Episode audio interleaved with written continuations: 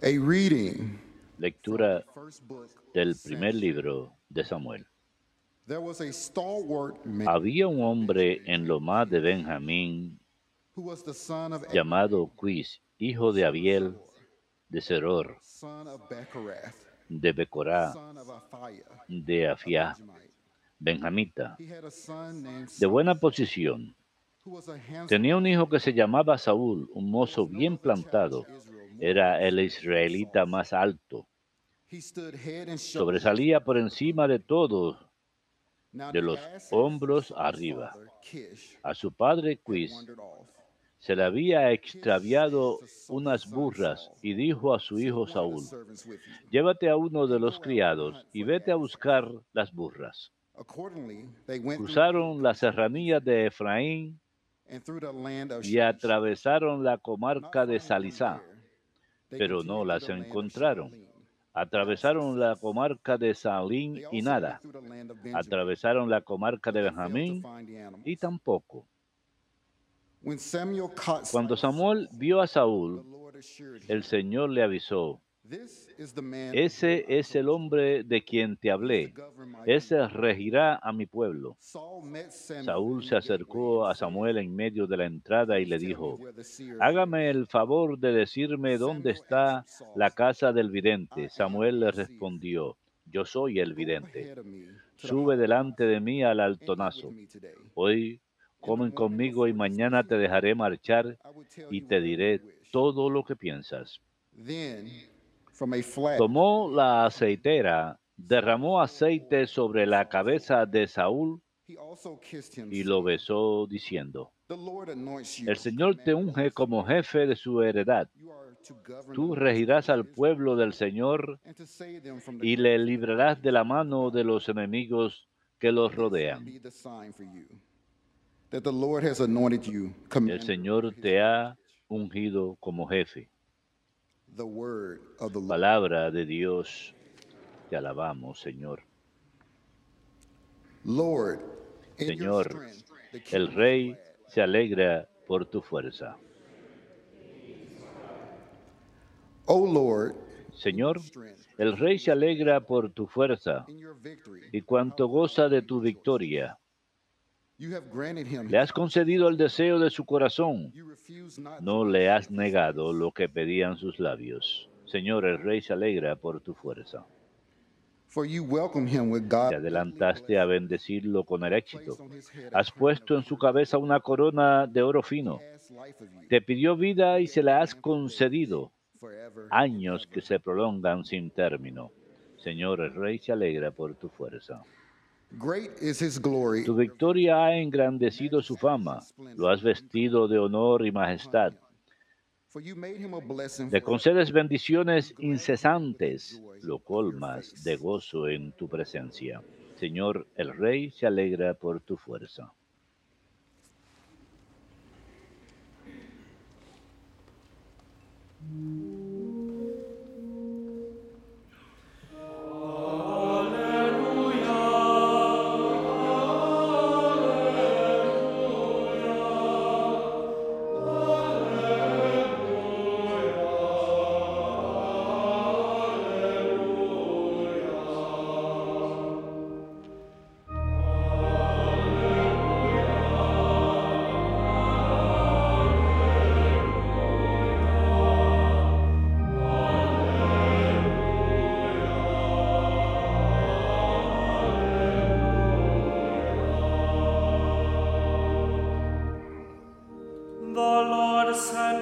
El Señor me ha enviado para llevar a los pobres la buena nueva y anunciar la liberación a los cautivos.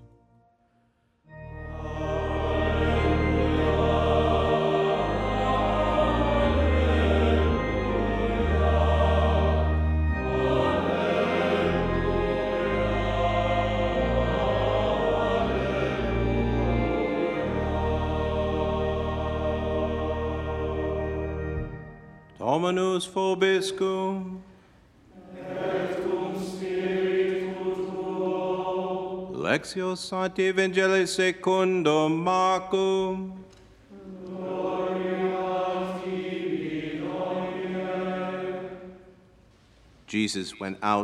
En aquel tiempo Jesús salió de nuevo a la orilla del lago. La gente acudía a él y le enseñaba. Al pasar vio a Leví, el de sentado al mostrador de los impuestos y le dijo, sígueme. Se levantó y lo siguió. Estando Jesús a la mesa en su casa, de entre los muchos que lo seguían, un grupo de recaudadores y otra gente de mala fama se sentaron con Jesús y sus discípulos. Algunos letrados fariseos, al ver que comía con recaudadores y otra gente de mala fama, les dijeron a los discípulos, ¿de modo que come con recaudadores y pecadores? Jesús lo oyó y les dijo, no necesitan médicos los sanos, sino los enfermos. No he venido a llamar justos, sino pecadores. Domini.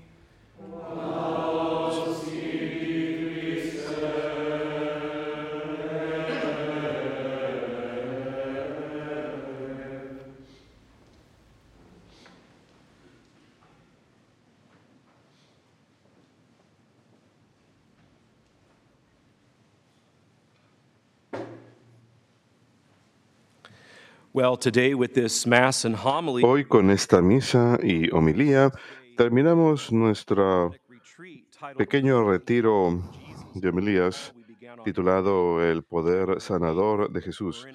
Comenzamos el lunes, enero 8, cuando la homilía tuvo como título Jesús, su bautismo, comienza su ministerio público. Fue su bautismo el que lo envió en sus tres años de ministerio público. El, número, día número 2, martes 9, fue los poderes de sanación de Jesús y milagros.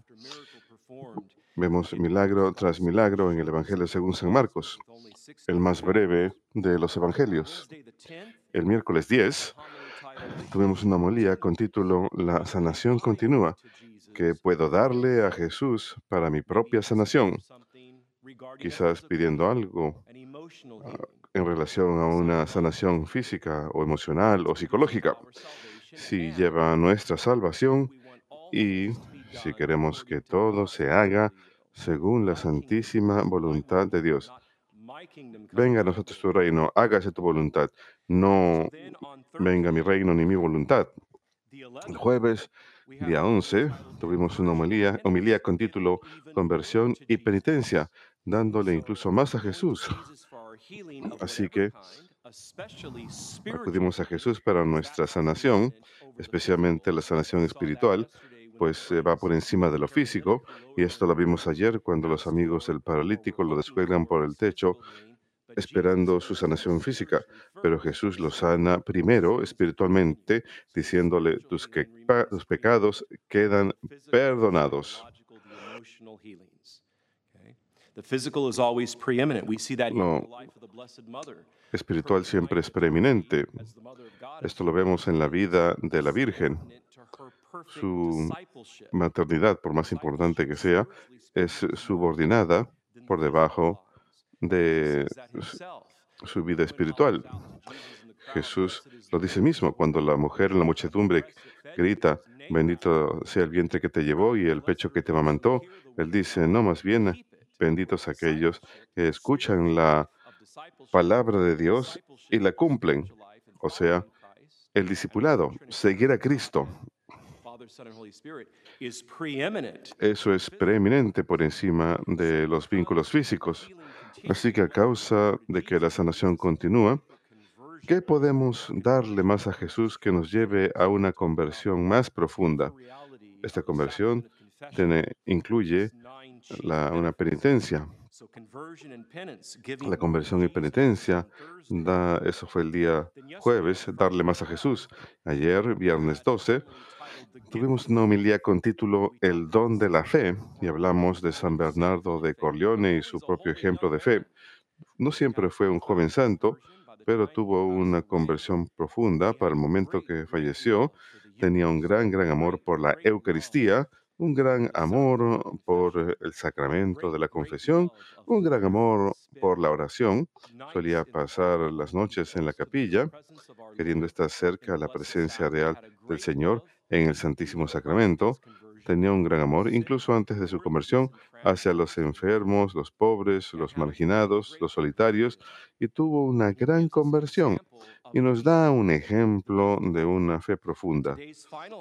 Y la homilía final, el día de hoy, en este sábado, día 13, le he dado como título La obediencia de la fe, cómo la fe nos lleva precisamente a la obediencia. y cuál es el ejemplo preeminente, la Santísima Virgen María. En el Evangelio de hoy de San Marcos capítulo 2 vemos un enorme acto de fe en la persona del publicano, Leví, el hijo de Alfeo, sentado en el banco de los impuestos. Jesús mira a Leví, Leví le devuelve la mirada, sus ojos se cruzan y Jesús le dice simplemente, sígueme. Y él se levantó y lo siguió. Así que vemos no solamente fe en Leví, sino obediencia en la fe en Leví, porque está respondiendo a la orden que Jesús le acaba de dar. Sígueme. Y lo siguiente que dice el Evangelio, él se levantó y lo siguió. Y Leví, por supuesto, es San Mateo, apóstol y evangelista, autor de lo que tradicionalmente se cuenta como el primer evangelio. La serie de YouTube, The Chosen, el elegido, tiene una maravillosa escena de Jesús cuando llama a Leví. Solamente lo pueden mirar en YouTube. Pueden buscar el llamado de Mateo, el llamado de Leví. Solamente son cinco minutos. Y Jesús tiene otros apóstoles con él, Pedro y Andrés, y creo que Santiago también está ahí. Y Pedro dice, no puedes llamarlo a él, refiriéndose a Leví. Le dice, no puedes llamarlo a él, él no puede ser parte de nosotros. Y Jesús le dice, ¿por qué no? Y Pedro le dice, él es diferente, o sea, es un publicano. Él es diferente. Y Jesús mira directamente a Pedro y le dice, acostúmbrate a lo diferente. Acostúmbrate a lo diferente. Yo llamo a quien quiero.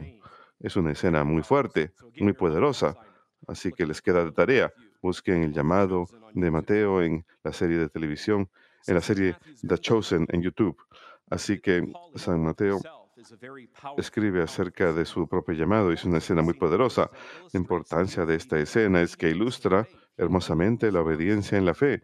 Él responde inmediatamente a la orden de Jesús. Ahora, la norma cotidiana para la práctica de la obediencia en la fe, la norma es la Santísima Virgen María, nuestra Santísima Madre. Nada más miren sus instrucciones a los mozos, a los meseros en la fiesta de las bodas de Canaán cuando dice a todos los meseros, no solamente el principal, les dice a todos, lo leemos en el Evangelio según San Juan, y les dice, hagan lo que Él les mande. ¿Y por qué es importante esto? Que Él no se dirigiera solamente al jefe de los meseros, sino a todos, porque ella es la madre de todos nosotros. Es muy importante que ella dé ese mandamiento, hagan lo que Él les manda a, to- a todos los meseros presentes en la fiesta de las bodas. Por eso la devoción mariana es cristocéntrica. Señala hacia Jesús. Una breve lista de todas las referencias a la Virgen en el Nuevo Testamento nos ah, dice esto. Cada vez que se menciona a María en los evangelios, va dirigido hacia su Hijo. Cada mención de María en los cuatro evangelios es cristocéntrica, porque a María nunca se le alude en las escrituras sin por lo menos una referencia implícita a su Hijo Divino. Por ejemplo, voy a mencionar todas las veces que es mencionada en los cuatro evangelios y como su Hijo es ah, explícitamente o implícitamente inferido en los pasajes. En la anunciación con el arcángel Gabriel, se le pide a María que sea madre de Jesús. La mención de San Mateo en su genealogía inmediatamente va seguida de la frase de quien Jesús nació. El relato de la visitación es narrado dentro del contexto del evento de Cristo. Las dos mujeres están embarazadas. ¿Cómo es que la madre de mi Señor dice Isabel, vendrá a visitarme. La escena navideña de San Lucas se enfoca no directamente en María, sino en el recién nacido Jesús, igual con San Lucas y el peregrinaje de María al templo es para la circuncisión de Jesús. Y la ansiedad de María cuando se pierde Jesús como adolescente no es narrado del punto de vista de María, sino del punto de vista de un misterio que tiene que ver con Jesús y su misión. ¿Acaso no sabes que debo estar en la casa de mi padre? Les dice a sus padres cuando tiene 12 años. Siempre va dirigido de vuelta al evento de Cristo cada vez que María es mencionada. Incluso las pocas oraciones de San Lucas sobre la vida de María en casa en Nazaret están relacionadas a la vida de Jesús. Cuando leemos en San Lucas 2, por ejemplo, ella no enten- entendía lo que les dijo. Él los acompañó con ellos a Nazaret y María meditaba todas estas cosas en su corazón. ¿Qué meditaba ella? Todas las cosas que él les había dicho. ¿Acaso no sabes que tengo que estar en la casa de mi padre? Y después de eso se reúne con sus padres. Y es todo, es lo único que sabemos de sus años adolescentes. Pero fue obediente a ellos en, la, en el hogar familiar en Nazaret. Y María meditaba todas estas cosas en su corazón, todas estas cosas acerca de él, acerca de su hijo. En Caná, María le dice a Jesús que haga su primer milagro, que queda escrito. Obviamente, Mari- Jesús está con María después de esto en la visita a Cafarnaún y cuando San Mateo interrumpe su misericordia, su- eh, que está hablando acerca de un incidente directamente relacionado a Cristo. Y el último vistazo que tenemos de María antes de la resurrección es la Madonna al pie de la cruz. Como la devoción mariana debe ser esencialmente cristocéntrica, puede ser visto en lo que es uno de, una de las oraciones principales no litúrgica, el rosario, aunque muchos de los 20 misterios del rosario tienen su propio día de fiesta en el calendario universal de la Iglesia. La mayoría de los 20 misterios tienen su propio día de fiesta. Algunos de ellos son solemnidades en el calendario universal de la Iglesia. Si uno piensa con cuidado al respecto, uno debe llegar siempre a la conclusión de que el rosario va dirigido directamente no a la Virgen, sino a Cristo su Hijo y sus misterios por nosotros. El misterio es una serie de meditaciones acompañadas por oraciones vocales sobre los eventos de Cristo. María simplemente está en el trasfondo. Incluso su asunción y su coronación son posibles por su Hijo. La Iglesia solo puede predicar acerca de, de lo que María acepta en la revelación acerca de su Hijo. La verdad más obvia que encontramos en la Biblia es que María es la Madre del Señor. Es lo mismo que decir que María es la Madre de Dios. Así que el concilio de Efesos declaró en el año 431. Así pues, la, prim- la primera verdad que uno debe recordar acerca de la Virgen es que, no- es meramente otra mujer. Al contrario, ella entre todas las mujeres fue elegida para ser la madre del Verbo hecho carne. Pero, ¿qué significa esto? En realidad, si leemos los textos marianos más pertinentes en San Lucas y San Mateo, nos damos cuenta que no enfatiza en exceso la maternidad física de María. No, el énfasis de la Biblia está en el asentimiento de María, su obediencia en la fe, mediante la cual la palabra eterna se encarnó en ella con su primer acto de obediencia en la fe, que fue su fiat. En latín significa que así sea. Sus palabras a Gabriel. En otras palabras, eh, Gabriel, estoy aceptando lo que me dices. Hágase en mí como has dicho. Su sí, su fiat. En la anunciación. Esa fue su primera obediencia en la fe, o su primer acto de obediencia en la fe. En otras palabras, la maternidad no es meramente un estado físico, involucra un profundo misterio, uno que implica un compromiso personal profundo de parte de una mujer, no solamente para la fisicalidad de su hijo, sino para la salvación del alma de su hijo. Eso es importante también. En el caso de María, su asentimiento, su obediencia en la fe, la vincula físicamente y espiritualmente, pero lo espiritual permanece preeminente. Su obediencia en la fe la vincula físicamente y espiritualmente en la manera más estrecha posible con el Verbo eterno de Dios, Jesús encarnado, el Salvador de toda la humanidad. Así pues, el poder de María para interceder por todos nosotros ante Dios y el diablo la detesta. El diablo no puede soportarla por ese hecho ahí mismo. Así pues, el poder de María de interceder por nosotros ante Dios, su Hijo, la segunda persona de la Trinidad. Hay tres párrafos en el catecismo que hablan de la obediencia de María en la fe directamente. Se los ofreceré ahora el número number 148, el and number 149 y 148, 149, 194 y 494, perdón. 148 dice, la Virgen María realiza de la manera más perfecta la obediencia de la fe. En la fe María acogió el anuncio y la promesa que le traía el ángel Gabriel, creyendo que nada es imposible para Dios y dando su asentimiento. He aquí la esclava del Señor, hágase en mí según tu palabra. Isabel la saludó. Dichosa la que ha creído que se cumplirían las cosas que le fueron dichas de parte del Señor. Por esta fe todas las generaciones la proclamarán bienaventurada. Número 149 del Catecismo.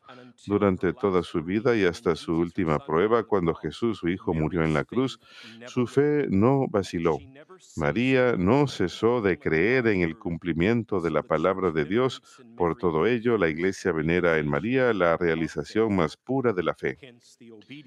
Por lo tanto, la obediencia en la fe. Y número 494, San Ireneo, el gran padre de la Iglesia de los primeros siglos, dice,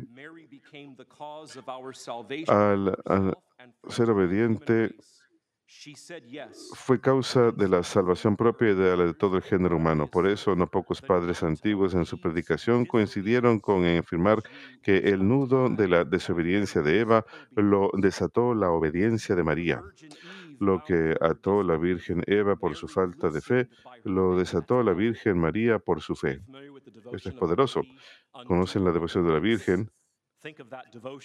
Deshacedora, desatadora de nudos, San Irineo dijo que al ser obediente, María fue la salvación no solo de ella misma, sino de toda la humanidad. Que el nudo de la desobediencia de Eva lo desató la obediencia de María. Lo que ató a la Virgen Eva por su falta de fe, lo desató la Virgen María por su fe, al decir que sí. Comparándola con Eva, llaman a María Madre de los Vivientes y afirman con mayor frecuencia, la muerte vino por Eva, la vida por María. Por eso es que a María se le llama la nueva Eva. ¿Se han dado cuenta que Ave, al igual que Ave María, A-V-E, es Eva al revés? En latín, Ave, Eva. María es la nueva Eva. Lo que Eva perdió por su obediencia en la fe, en el libro de Génesis, María desató ese nudo de la desobediencia a través de su obediencia en la fe.